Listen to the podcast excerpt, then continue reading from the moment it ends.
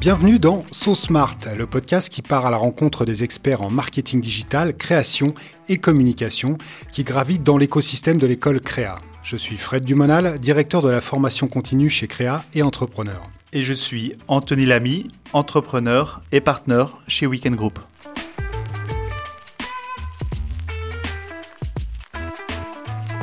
Bonjour à tous, euh, bonjour Fred, et aujourd'hui on est ravi d'avoir avec nous Jean-Noël Capferrer. Jean-Noël, est-ce que vous pouvez vous présenter pour les gens qui ne vous connaissent pas, s'il vous plaît? Euh, Donc Jean-Noël Capferrer, je suis quelqu'un qui a plusieurs facettes. J'ai toujours eu du mal à me définir. J'ai une facette euh, officielle de professeur. J'ai beaucoup enseigné euh, à HEC Paris. Maintenant, je travaille avec le, le groupe INSECU. Euh, j'ai beaucoup travaillé en tant que chercheur et qu'est-ce que c'est qu'un chercheur? C'est quelqu'un qui pose des problèmes de fond et qui essaye d'y répondre. Donc j'ai publié 15 livres euh, tout le long de ma carrière, essentiellement j'ai commencé par les problèmes de persuasion, c'est-à-dire d'influence. Euh, j'ai écrit un livre qui s'appelait Les chemins de la persuasion, euh, qui était une approche scientifique des problèmes de persuasion. C'était déjà un peu la psychologie cognitive. Euh, ensuite, je me suis beaucoup intéressé aux marques euh, et, sous un angle à la fois psychologique, business, sociologique, etc. Et après, je me suis spécialisé sur les marques de luxe, comme vous le savez, avec quelques ouvrages comme The Luxury Strategy ou Luxe Oblige. Euh, il y a une cohérence dans tout ça. Je m'intéresse à quelque part à la consommation, euh, à l'échange, euh, à l'influence, euh, qui est en fin de compte notre lot euh, quotidien. Même euh, sans faire de marketing, nous sommes tous soit des agents influenceurs et Internet l'a révélé remarquablement, nous sommes tous des influenceurs et en même temps nous sommes tous des influencés. Et c'est ça qui m'intéresse tout au long de ma carrière dans des domaines bon, qui, ont, qui sont des domaines appliqués, c'est-à-dire que ce qui m'intéresse, c'est les échanges sur les marques d'automobiles, de, de, de fromage, de montres, etc., c'est-à-dire la vie quotidienne. Voilà. Et donc vous avez un rôle de consultant pour ces marques Oui, alors très important. Euh, il se trouve que par hasard ou par goût ou par affinité, je ne, je n'ai jamais été un chercheur en tour d'ivoire. D'abord, l'ivoire est interdit, comme vous le savez, il faut préserver l'ivoire. Euh, deuxièmement, euh, les problèmes sur lesquels je me suis penché sont toujours venus des entreprises. Je prends un exemple. Un de mes livres célèbres s'appelle Rumeur, le plus vieux média du monde. Et pourquoi j'ai écrit rumeur? Non pas parce que je me suis intéressé aux rumeurs, mais parce que une entreprise extrêmement connue euh, qui fait du fromage, et je suis sûr que la plupart des ménages ont ce, qui ont des enfants ont ce fromage dans leur réfrigérateur, était est venu me voir un jour en nous disant bah, écoutez, on a un problème qu'on ne sait pas résoudre, nous avons une rumeur qui prétend que nous, nous, nous avons euh, des ingrédients cancérigènes dans notre fromage. Euh, et notre agence de publicité euh, sait très bien gérer la publicité, c'est-à-dire ce qui est à peu près contrôlable.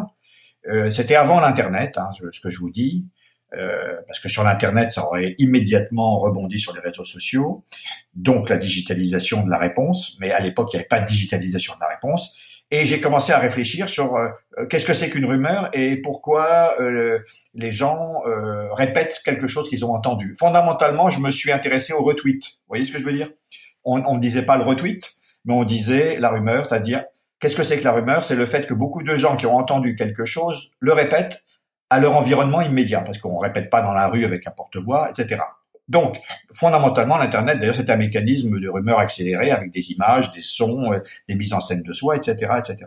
Et donc, tous les problèmes sur lesquels je me suis penché tout au long de ma carrière, et je n'ai pas fini, euh, je dis ça pour mes concurrents, tous les problèmes sont venus de demandes d'entreprise. Et c'est ça qui fait euh, l'intérêt de ma vie, euh, enfin l'intérêt de ma vie pour moi, c'est que je me suis, j'ai essayé de dire en quoi la théorisation et la recherche peut aider les entreprises.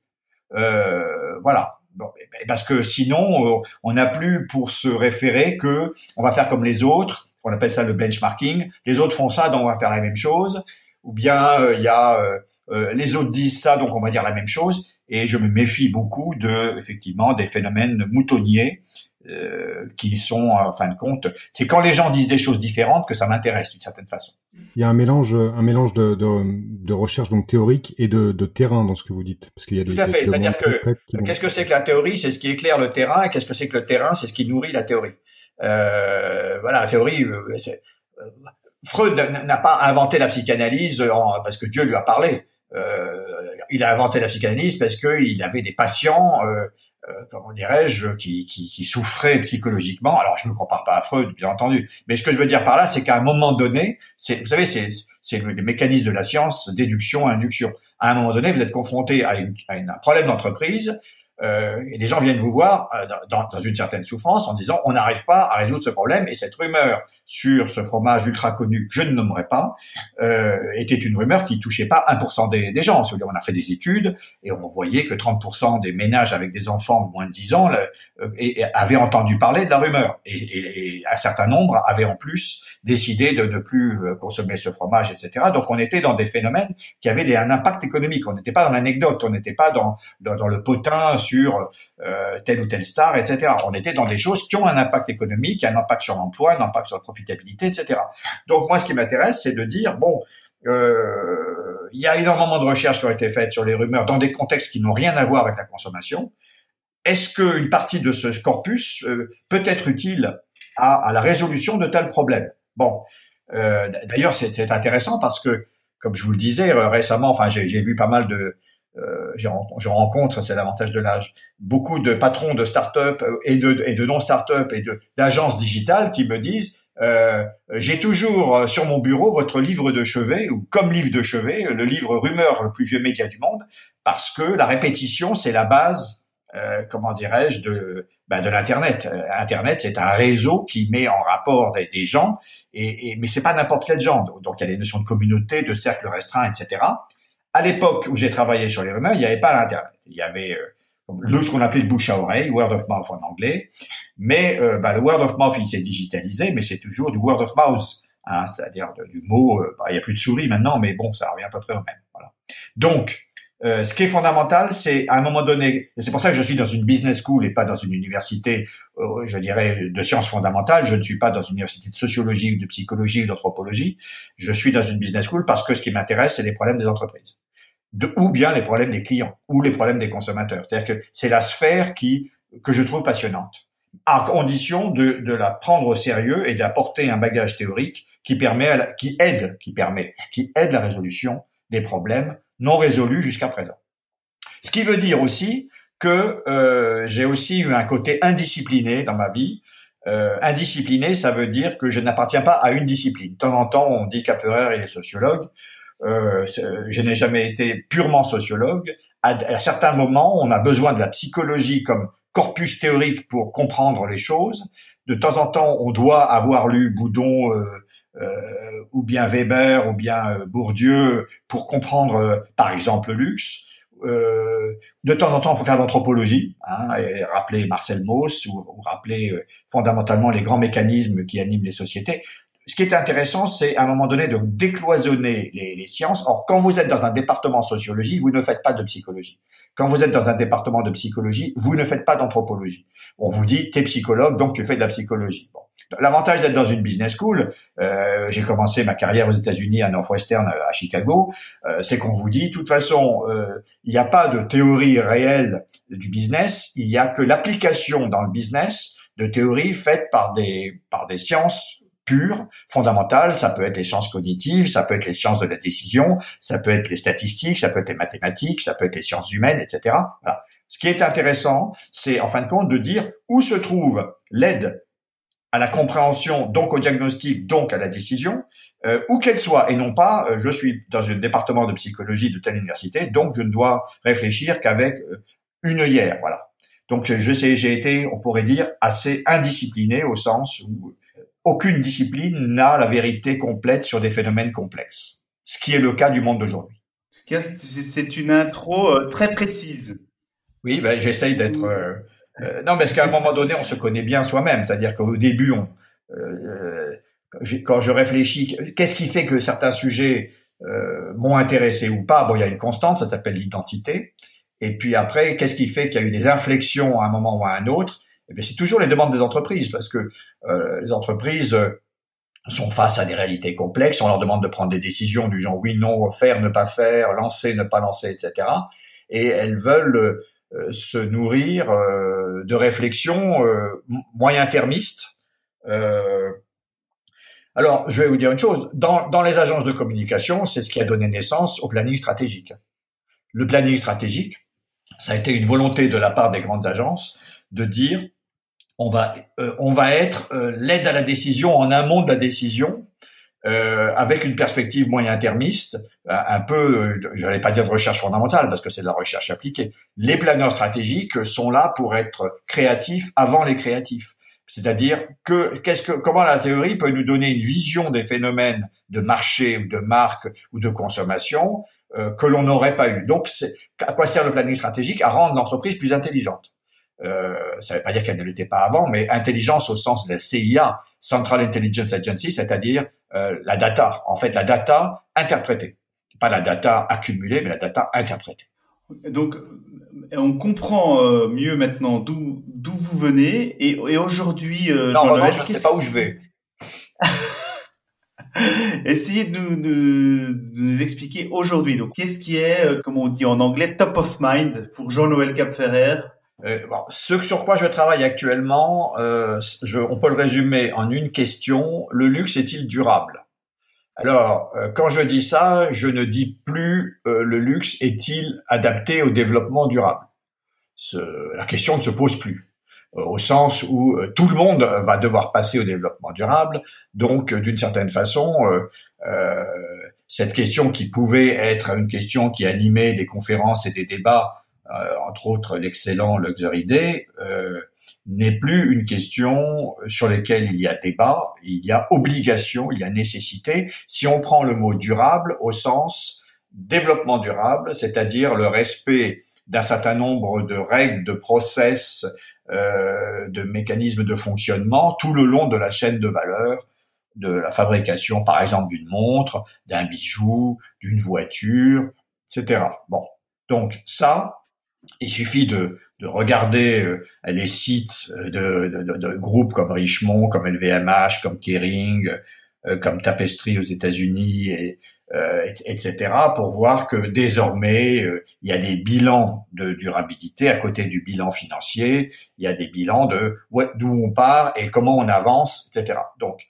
ce sujet qui était un sujet il y a dix ans, et j'ai écrit des articles sur le, le luxe et le développement durable, ce sujet n'est plus d'actualité. Il est, ça ne veut pas dire qu'il est réglé.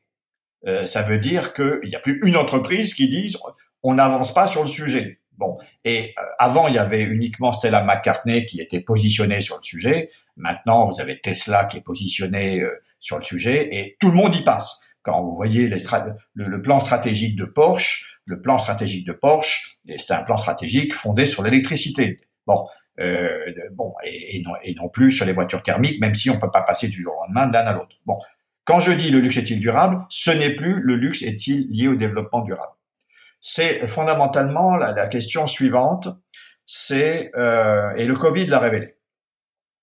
Le Covid l'a révélé euh, parce que qu'est-ce que le Covid a révélé, c'est que les besoins fondamentaux sont devenus un luxe et que les besoins futiles, euh, enfin futiles, les besoins non fondamentaux, avoir une une, une Piaget, je je ne suis pas consultant de Piaget, mais avoir une très belle montre suisse, quelle qu'elle soit, est un plaisir fondamental, etc.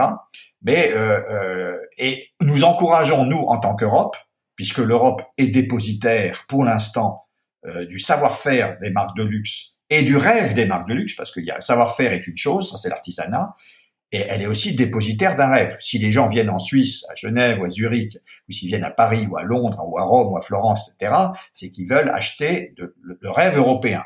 Bon, donc quand je dis le luxe est-il durable, je pose la question suivante, est-ce que ce rêve va durer Auprès de qui? Auprès des Asiatiques. Ça, c'est un premier sujet, parce que pour l'instant, reconnaissons une chose, c'est que le, la production de, de, luxe européenne n'est plus destinée aux Européens. Elle a été pendant très très longtemps destinée essentiellement aux Américains, qui est le premier marché du luxe mondial. Or, les Américains ne produisent pas de luxe. Ils produisent des GAFA, ils produisent des entreprises très valorisées euh, comme Apple ou comme euh, ou comme Tesla, puisqu'on parlait parlait de Tesla, mais ils ne sont pas sur le segment du luxe, euh, c'est-à-dire un segment qui, fait le pont entre le passé et le futur. Les Américains sont complètement dans le futur. Or, comme vous le savez très bien, le futur du marché du luxe, c'est l'Asie. Donc on arrive à une situation. Euh, pourquoi c'est l'Asie? Euh, Parce que euh, le luxe est devenu le, le, thermomètre de la réussite individuelle de quelqu'un qui est mobile. Qu'est-ce que c'est qu'un mobile? C'est quelqu'un qui part de quelque part dans la société et qui monte dans la société. Or, nous, en Europe, nous ne sommes plus dans des sociétés mobiles. Nous sommes dans des sociétés assez figées. Deuxièmement, la notion de succès n'est plus valorisée. Euh, il y a une remise en cause de la notion de succès ou de la notion de progrès. Euh, mais ce n'est pas du tout le cas dans les pays émergents, parce que les pays émergents, qu'est-ce que c'est qu'un pays émergent? C'est un pays qui a été pauvre et qui essaye d'en sortir, et dans lequel les, on ne peut en sortir qu'en développant l'entrepreneuriat et l'indépendance économique. Même les Chinois, qui sont un pays communiste, l'ont fait hein, après Deng Xiaoping. Et donc, ces personnes-là n'ont qu'une envie, fondamentalement, c'est d'accéder aux rêves qu'on leur a montrés de, dans, les télévisions et désormais sur Internet, qui est le, le rêve du style de vie européen ou du style de vie américain. Et la question qui se pose, et eux, ils croient encore au succès. Le succès est un élément fondamental de la société chinoise. Et ça, c'est pas, c'est pas le cas en Europe, selon vous? Ah non, c'est fini l'Europe. Hein. L'Europe n'est plus une société mobile. Euh, L'Europe, qu'est-ce que c'est qu'une société mobile? C'est une société dans laquelle un pauvre peut devenir riche. Bon, il y a que les startups qui permettent ça. Et encore, ça va être sur deux ou trois personnes qui sont effectivement euh, dans le dans le capital de départ. Euh, le personnel, lui, euh, bon. Mais fondamentalement, la société européenne est une société qui a eu ce, ce mécanisme, hein, mais qui n'est plus dans une logique de mobilité sociale. La mobilité sociale, on la trouve en Afrique et on la trouve en Asie. Et c'est la chance du marché du luxe. Parce que qu'est-ce que c'est que le marché du luxe? C'est de dire à un moment donné, voilà le thermomètre de votre propre réussite. Le thermomètre de votre propre réussite, c'est que vous aviez avant-hier une Volkswagen, maintenant vous avez une Audi, vous aurez peut-être euh, après-demain une BMW. Voilà. Bon. Eh bien, c'est comme ça que fonctionnent les Chinois. C'est comme ça que fonctionnent les Coréens. C'est comme ça que fonctionnent les Indonésiens, etc., qui, sortis de la pauvreté, premièrement, ne veulent pas y retourner, deuxièmement, ont besoin, quelque part, des signes extérieurs de leur propre réussite. J'appelle pas ça du tout le show-off, le bling-bling, etc. J'appelle ça uniquement le thermomètre de votre réussite.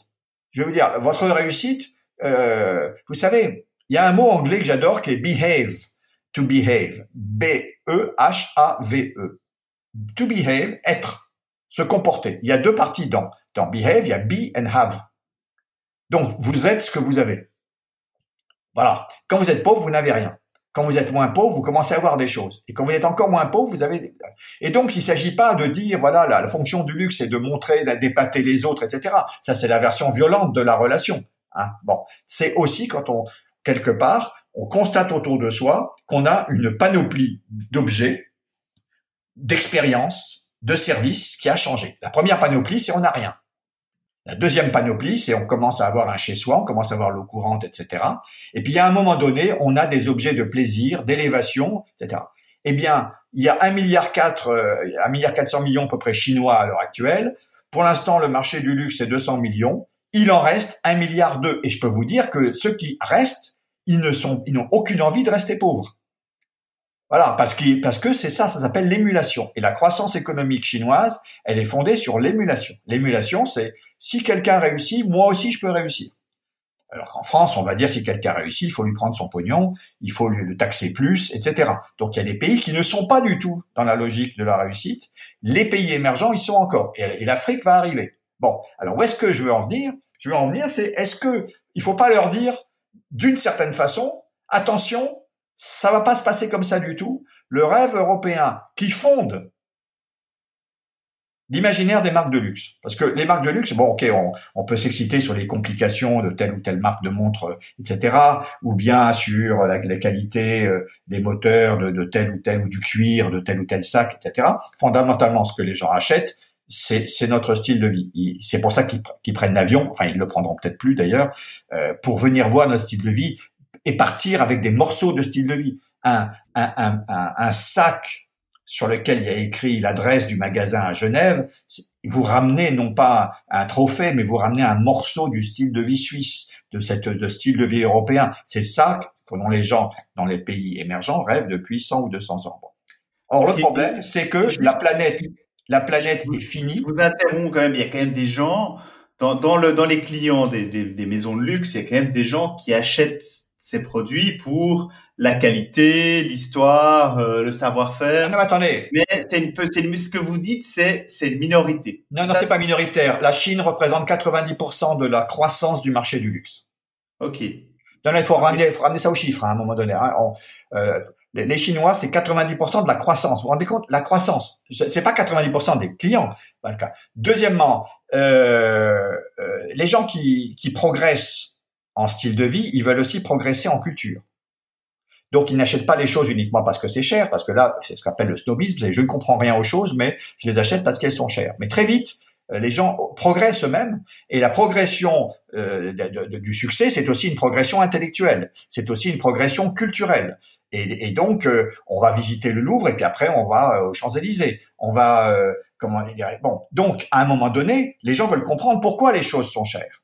Et effectivement, le luxe se présente comme une antidote de la société de consommation d'une certaine façon, alors qu'en fait elle promeut cette même consommation, puisque le luxe valorise la, dimension temporelle, la dimension artisanale, tout en la projetant dans, la créativité d'aujourd'hui, parce que les gens ne veulent pas acheter des montres musées, ne veulent pas acheter des marques d'antiquité, ils veulent avoir ce pont incroyable que seul le luxe propose entre un certain passé imaginaire, totalement imaginaire d'ailleurs, même s'il y a de la réalité dans le passé des marques de luxe, elle est, elle a été reformulée d'une façon légendaire. Bon, euh, l'histoire de Chanel, euh, elle est, elle est diverse, mais elle est reformulée de façon légendaire. Il suffit d'aller, euh, comment dirais-je, sur voir la, légende de, de, de Chanel peut-être qu'elle a été reconstruite par la marque. Voilà.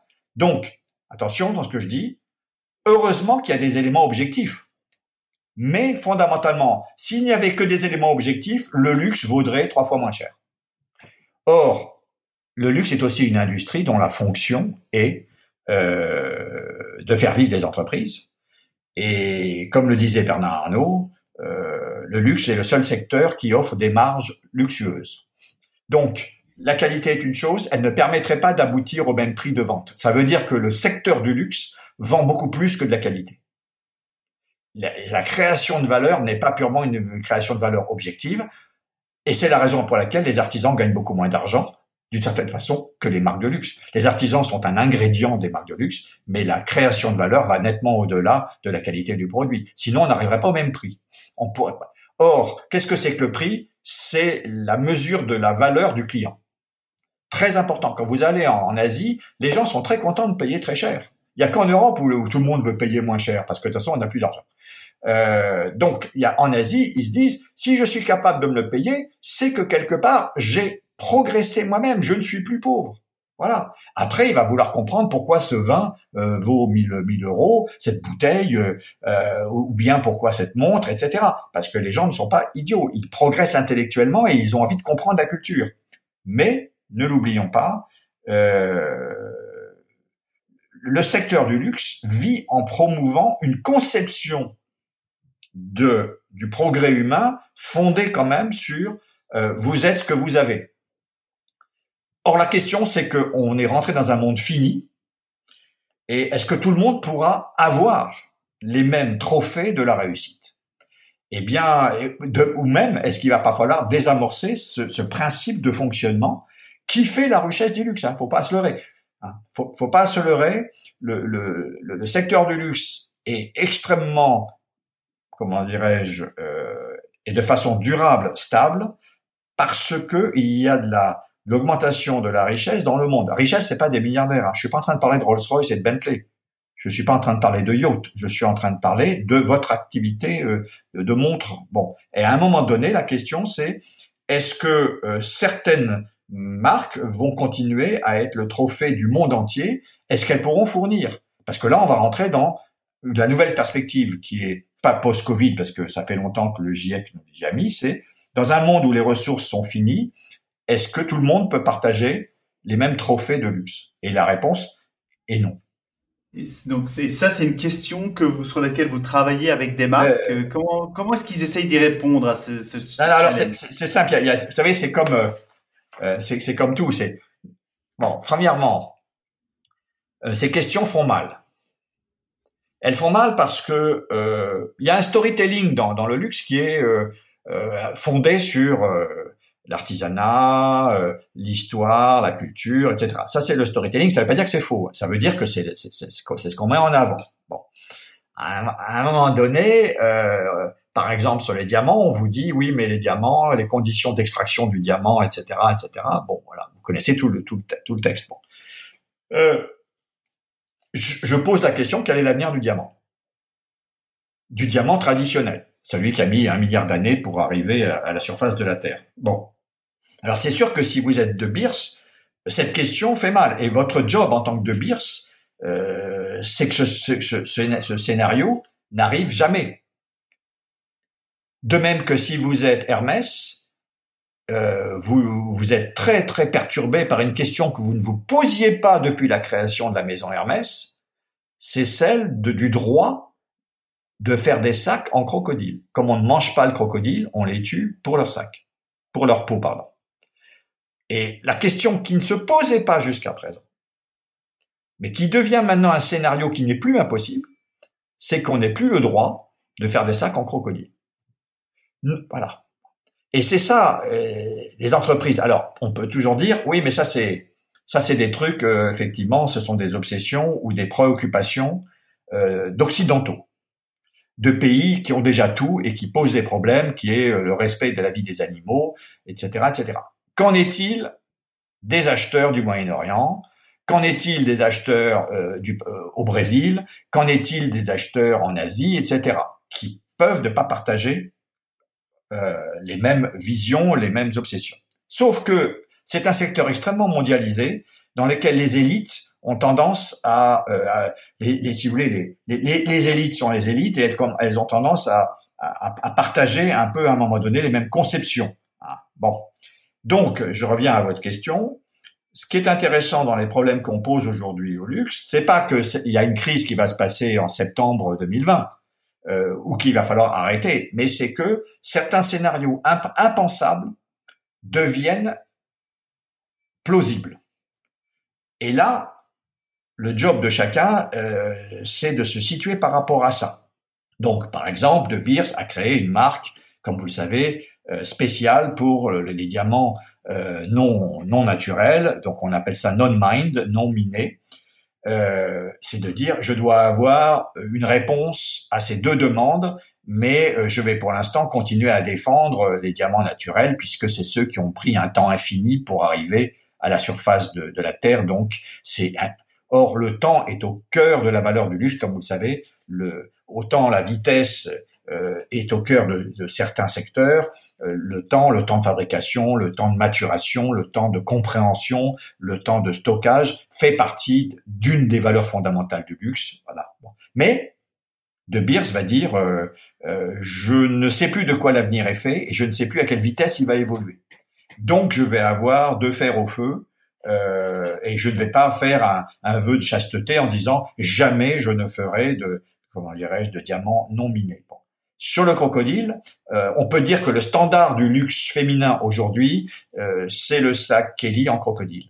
Et surtout s'il vient du Nil et que c'est un crocodile albinos. Là, vous êtes bon, vous êtes dans le nec plus ultra du luxe féminin. Voilà. Mais, et un jour, si on vous dit, bah, les crocodiles, c'est fini, vous, vous, allez vous rabattre sur les, les bœufs, les veaux, alors les pitons idem, etc.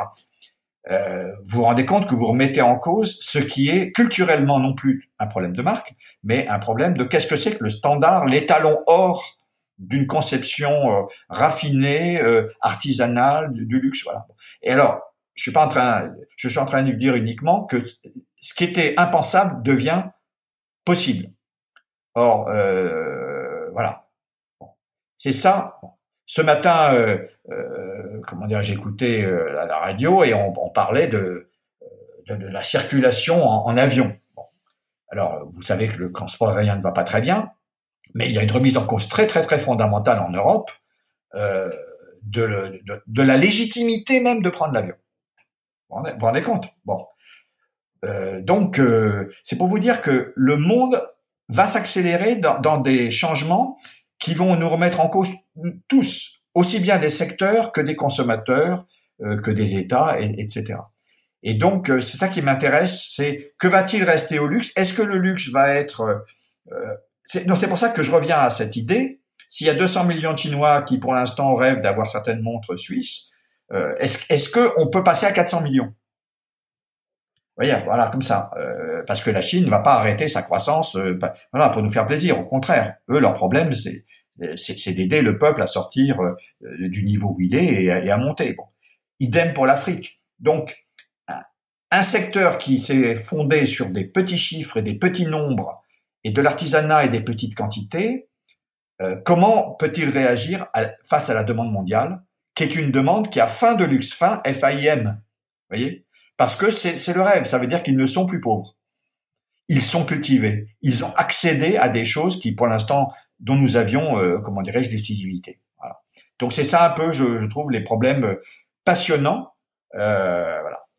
Sachant que le Covid a révélé aussi que un masque à un euro ou un franc suisse peut devenir un luxe si on n'en a pas.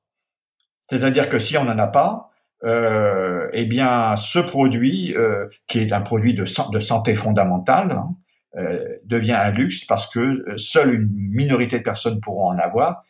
Et donc, le Covid a révélé aussi que la société se préoccupait de certains besoins et beaucoup moins d'autres. Elle se préoccupe des besoins individuels, ça c'est ah, c'est la loi du marché, c'est Adam Smith, hein, et elle ne s'occupe peut-être plus assez des besoins collectifs. Et, donc elle a révélé, non pas que le luxe est inacceptable, mais qu'il y a peut-être un déséquilibre dans le fonctionnement même des priorités qui sont allouées euh, et qu'a révélé la crise du Covid, c'est-à-dire un, déficit euh, là où les besoins collectifs étaient majeurs. Et comme il y avait un déficit de réponse, eh bien, euh, on a découvert la rareté. Comme vous savez, la rareté est, la base du luxe. Et donc, ce que vous vous prédisez que le, le, la demande pour les produits de luxe va continuer à croître? Ah, ah oui, oui, parce que euh, qu'est-ce que c'est que la demande pour les produits de luxe euh, dans les sociétés mobiles? Alors, il y a, des. Je vais vous donner un exemple.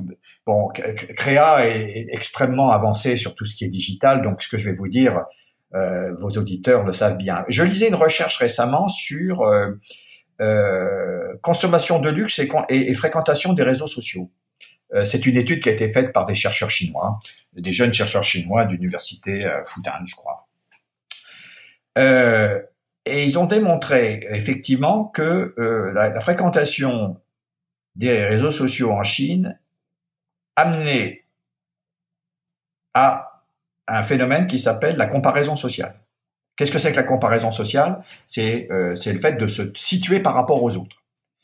Or, la comparaison sociale, c'est un mécanisme créateur de frustration qui fait que quand on a le sentiment d'être un peu inférieur aux autres, pas inférieur de façon définitive, hein, je parle pas, mais je veux dire que ben euh, on a réussi moins bien, on n'a pas la même, on n'a pas un truc aussi beau, euh, on n'a pas on n'a pas le dernier cri de, des sneakers Balenciaga, etc., etc. La comparaison sociale, surtout dans des pays où la conformité est déterminante, la conformité c'est on est tous pareils. Bon, donc dès qu'on crée la comparaison sociale qui vous montre un peu en déficit, vous n'avez qu'une envie, c'est de combler le déficit. Or, les réseaux sociaux, c'est-à-dire la mise en avant du soi, dans son cercle restreint, c'est-à-dire sa communauté, est un facteur de frustration permanente puisqu'il crée de la comparaison sociale. La comparaison sociale, le self-branding, c'est de la comparaison sociale. C'est regardez-moi et mais vous le dites euh, à vos amis, etc. Et c'est ça qui est le moteur de la consommation du luxe personnel. Je parle pas des Rolls-Royce et des Bentley. Hein. Je parle de ce qu'on appelle le personal luxury, c'est-à-dire les, les, sacs, tout, ce qui fait, fin de compte, les marques qu'on trouve dans les centres commerciaux, etc. Je suis pas en train de parler des yachts et euh, des, des, des jets privés. Voilà, fondamental la comparaison sociale. Or, reconnaissons que euh, à quoi servent les réseaux sociaux euh, C'est à se mettre socialement en, en, valeur. Donc on est et ça c'est pas moi qui Capferrer qui à un moment donné euh, je dirais déclame, c'est les résultats de, alors en plus c'est fondamental parce que c'est sur des datas extrêmement euh, grandes et reconnaissons que la société fonctionne sur la comparaison sociale. Hein. Ça a déjà été indiqué, mais dans les sociétés où la conformité est, est, est promue, voilà, Euh, dans des sociétés où la conformité est une des règles culturelles, anthropologiques, ce qui est des sociétés asiatiques, eh bien, quand vous souffrez de comparaison sociale, c'est ce qu'on appelle sauver la face, il faut tout de suite récupérer la face. Bon. Or, le luxe, c'est la face visible de, de la comparaison sociale. Personne ne connaît votre âme profonde, mais on, peut voir si vous avez un costume Armani ou pas. Voilà, point. Ok, euh, mais on est quand même euh, à, à l'aube d'une crise où on est dans une crise où il va y avoir une probablement. mais ça c'est l'Europe, ça. Vous raisonnez de la Suisse, vous raisonnez de Genève. Prenez, euh, prenez oh, le bateau parce qu'on prendra plus l'avion. Chaque fois que je vais en Chine, je suis sidéré par l'optimisme de ce pays. Je suis sidéré par le fait que le mot, pour eux la, la crise est derrière eux, nous, nous la crise elle est devant nous. Euh, nous, il y a, y a deux mondes, c'est fini. Il y a le monde d'hier. Nous sommes le monde d'hier mais nous ne l'avons pas encore intégré. Nous sommes un conglomérat de puissances moyennes qui ne croient plus en l'avenir. Quand vous allez en Corée, les Coréens croient encore en l'avenir. Et le marché est extrêmement dynamique. Donc, ce qui est fou, c'est que nous enseignons des matières. Nous devrions arrêter d'enseigner ces matières en Europe. Nous devrions uniquement les enseigner aux gens qui vont en réalité permettre à nos entreprises de survivre. C'est pour ça que je dis que tout professeur de management qui ne passe pas plusieurs semaines en Asie euh, ne sait pas de quoi il parle. Et donc vous êtes vous êtes en train de nous dire que vous allez vous installer en Asie. Non, non, mais je, vous connaissez LBI, le, Luxury Business Institute. J'ai eu la chance euh, de rencontrer Daniel Méran, euh, qui dirige le Luxury Business Institute. Le Luxury Business Institute, LBI, fait partie du groupe INSEC, comme vous le savez, INSEC. Bon. Et, le Luxury Business Institute, euh, c'est tout simplement, comment dirais-je, une un, centre de, formation permanente Hein Donc c'est voilà, qui est basé à Séoul et maintenant euh, en, en, Chine. Et euh, bon, et, et c'est là que j'ai compris que c'est le mot clé. L'optimisme est une valeur fondamentale du peuple chinois. Alors, ils croient dans le futur. Les Américains aussi. Hein. Les Américains, euh, quand vous allez en Californie, que vous rencontrez euh, Elon Musk, etc., ils sont pas dans le pessimisme. Bon, voilà. Nous, euh, l'optimisme n'est plus une valeur fondamentale des Européens. En revanche, nous détenons le rêve. Nous détenons un rêve qui n'est pas l'Europe telle qu'elle est, mais l'Europe telle qu'elle a été façonnée par un imaginaire légendaire. Voilà. C'est-à-dire que euh, c'est pour ça que nous aimons le passé, parce que le passé est une source de légende. Alors le passé tout seul n'est rien, parce que quand on s'adresse à quelqu'un qui a 23-24 ans, euh, bon, ça l'intéresse moyennement d'aller voir une fabrique à la chaux de fond, si vous voulez. Bon. En revanche, il est heureux des valeurs qu'on a mis dans cette montre, et ces valeurs vont nettement au-delà de l'artisanat. il y a la, complication, il y a la richesse culturelle, etc. Et il y a le reflet de soi. Bon, et le reflet de soi, dans un pays où l'optimisme domine, c'est fondamental comme source de valeur. Donc, euh, c'est ça qui, est extrêmement frappant dans notre monde, c'est de se dire, euh, est-ce que quand nous parlons, nous parlons en tant qu'Européens, euh, ou est-ce que nous avons compris encore euh, les 3 milliards d'individus qui nous regardent et qui continuent à croire dans notre rêve, mais pas dans notre réalité Jean-Noël, j'ai une question. Vous avez parlé de, au début de développement durable, euh, euh de, de, de, la nécessité pour les marques de luxe d'être sur ces notions de développement durable. Oui, ça, ça y est, c'est fini. C'est un sujet qui est, qui est entériné. Hein. Il n'y a plus une marque qui, qui, qui n'est pas en train de travailler euh, jour et nuit sur le sujet. Il suffit d'aller sur euh, Business of Fashion ou sur le Journal du Luxe, etc. Tous les jours, vous avez les, annonces sur euh, euh, telle marque de, de champagne qui, a, qui, est en train de passer à un packaging euh, durable, l'éco-nylon de chez Prada. Enfin, tous les jours il y a des nouvelles. Euh, donc, on peut dire que le process est engagé. Et euh, du coup, avec ce process qui, je pense, est, est conséquent et, pas évident pour euh, pour toutes les, euh, toutes les marques qui, qui n'ont pas cette culture-là, est-ce que vous pensez qu'il y a des marques de luxe qui vont disparaître ou qui vont connaître de très très grandes difficultés? C'est possible ça? Alors la question est la suivante. Euh, la question est la suivante. Euh, soit elles rentrent dans le développement durable à reculons, alors, je prends développement durable au sens euh, sustainable development, c'est-à-dire des processus, l'intégration dans, la chaîne de valeur euh, tout au long de la chaîne de valeur, aussi bien au niveau de l'approvisionnement, des méthodes de travail, des méthodes de tannage, de la gestion du personnel, etc. Euh, d'innovation euh, qui effectivement euh, rendent réduisent les externalités négatives de la consommation de, produits de luxe. Hein. Bon. Donc, soit on y rentre en reculons, du genre mince, euh, euh, c'est pas de chance. Euh, le monde d'avant, on était tranquille, peinard, et au moins on faisait ce qu'on voulait. Et maintenant, on nous, oblige à faire plein de choses. Et bon, soit on, on, on, y rentre en reculons parce que il y a les, NG, les, ONG qui nous surveillent tous les jours et qui effectivement, avec les réseaux sociaux, peuvent tout, à un certain moment euh, mettre en avant nos contradictions. Soit on se dit, de toute façon, euh, on, c'est le marché de demain, ça sera la norme de demain. Donc, euh, embrassons le futur euh, dès à présent pour y prendre des positions euh, concurrentielles fortes. Jean-Noël, on a, on a des questions, on a deux questions qu'on pose toujours à nos invités en fin de podcast. La première, un livre que vous recommandez ces jours-ci, ou le livre que vous recommandez le plus? Bon, il y a deux livres qui m'ont un peu perturbé et dont je recommande la lecture.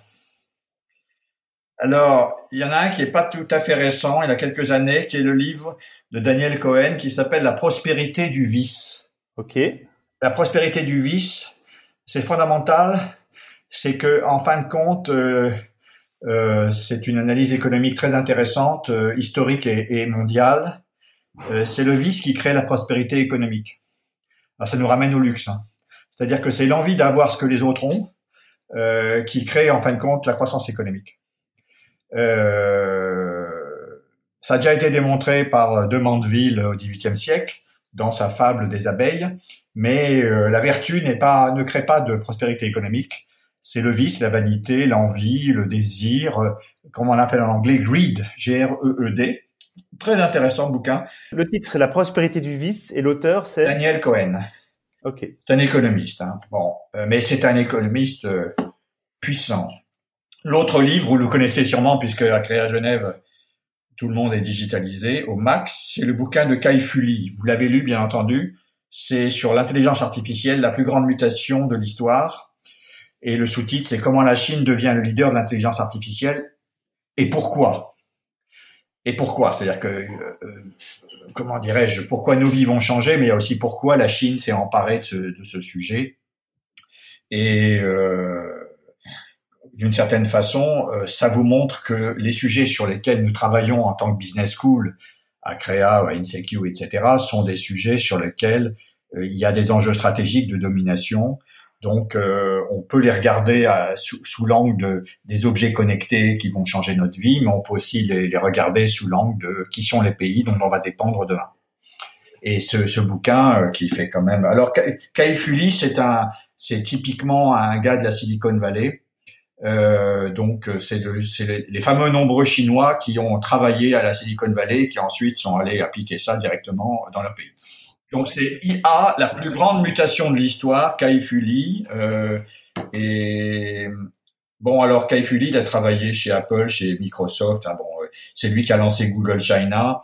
Bah, donc c'est, il sait de quoi il parle. Mais comme il est chinois, il a aussi, il nous raconte un peu les, les, aspects euh, s'il n'y avait pas eu un investissement massif continu de la part du gouvernement chinois sur la très longue période, euh, à un moment donné, vous ne pouvez pas dominer. Quoi. Voilà. Ça, nous rend très modestes nous-mêmes en Europe. Voilà. Et l'autre, c'est La prospérité du vice, qui est un, bouquin assez, assez, très, très cultivé. Euh, voilà. C'est pas un livre de moraliste, hein, c'est un livre d'économiste. Mais eh moi, je ne connaissais aucun des deux, donc euh, je, me réjouis d'aller euh, mettre la main dessus. Et, et, alors, une dernière question pour terminer. Est-ce que vous avez une citation, Jean-Noël, que, que, vous aimez beaucoup, que vous voulez partager?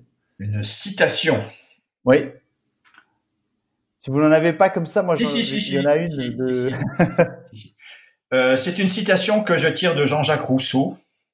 Alors, les Suisses connaissent bien Jean-Jacques Rousseau. Euh, Jean-Jacques Rousseau, dans ses lettres de, écrites en 1763, vous voyez, ça nous et il écrit de façon incroyable, Jean-Jacques Rousseau, il écrit euh, On ne jouit du luxe qu'en le montrant. Euh, donc, alors lui, il, a toujours prôné la, comment dirais-je, une certaine forme d'austérité. Donc, c'était pas du tout, euh, c'est pas Colbert, euh, mais c'est une phrase intéressante. Et il y a une autre phrase qui m'intéresse, c'est une phrase de Victor Hugo. Et euh, qui dit euh, il y a des moments où il ne, faut pas, montrer le luxe au peuple. Il dit le luxe est l'apanage des civilisations, des États, des royaumes, c'est-à-dire c'est c'est la c'est la chose qui va rester dans l'histoire. Euh, ce sont pas les huttes euh, et les bidonvilles qui vont rester dans l'histoire, ce sont les temples, ce sont les châteaux, ce sont les, les, les objets rares qu'on voit, etc. Donc le luxe est effectivement l'expression la plus aboutie d'une certaine civilisation. Et il, il, dit, mais de temps en temps, faut pas le montrer au peuple. Et parce que le peuple se demande pourquoi il est pauvre et, et certains ne le sont pas. Voilà. Et donc, euh, et c'est déjà Victor Hugo qui, qui, écrit ça, si vous voulez. Donc, il dit pas, il faut, faut pas faut faire de luxe. Hein. Bon. il ajoute d'ailleurs, qu'est-ce que c'est qu'un luxe dans l'ombre? Ça, ça ne peut pas exister. Donc, si on ne le montre pas, il n'est pas luxe. Donc, on peut dire que Rousseau et, et, et Victor Hugo avaient déjà tout compris. Fantastique. Un épisode qui, qui va faire réfléchir, en tout cas. Merci beaucoup. Ça n'a pas une euh, application business immédiate, mais on peut se dire qu'à un moment donné, il faut avoir l'intelligence de comprendre le secteur et dans lequel on est. C'est-à-dire qu'on n'est pas purement des techniciens supérieurs. On doit avoir cette intelligence, c'est-à-dire ce recul et cette capacité de dominer le sujet, euh, parce que de toute façon, il est, il est complexe et qu'on ne peut pas euh, se contenter de points de vue schématiques.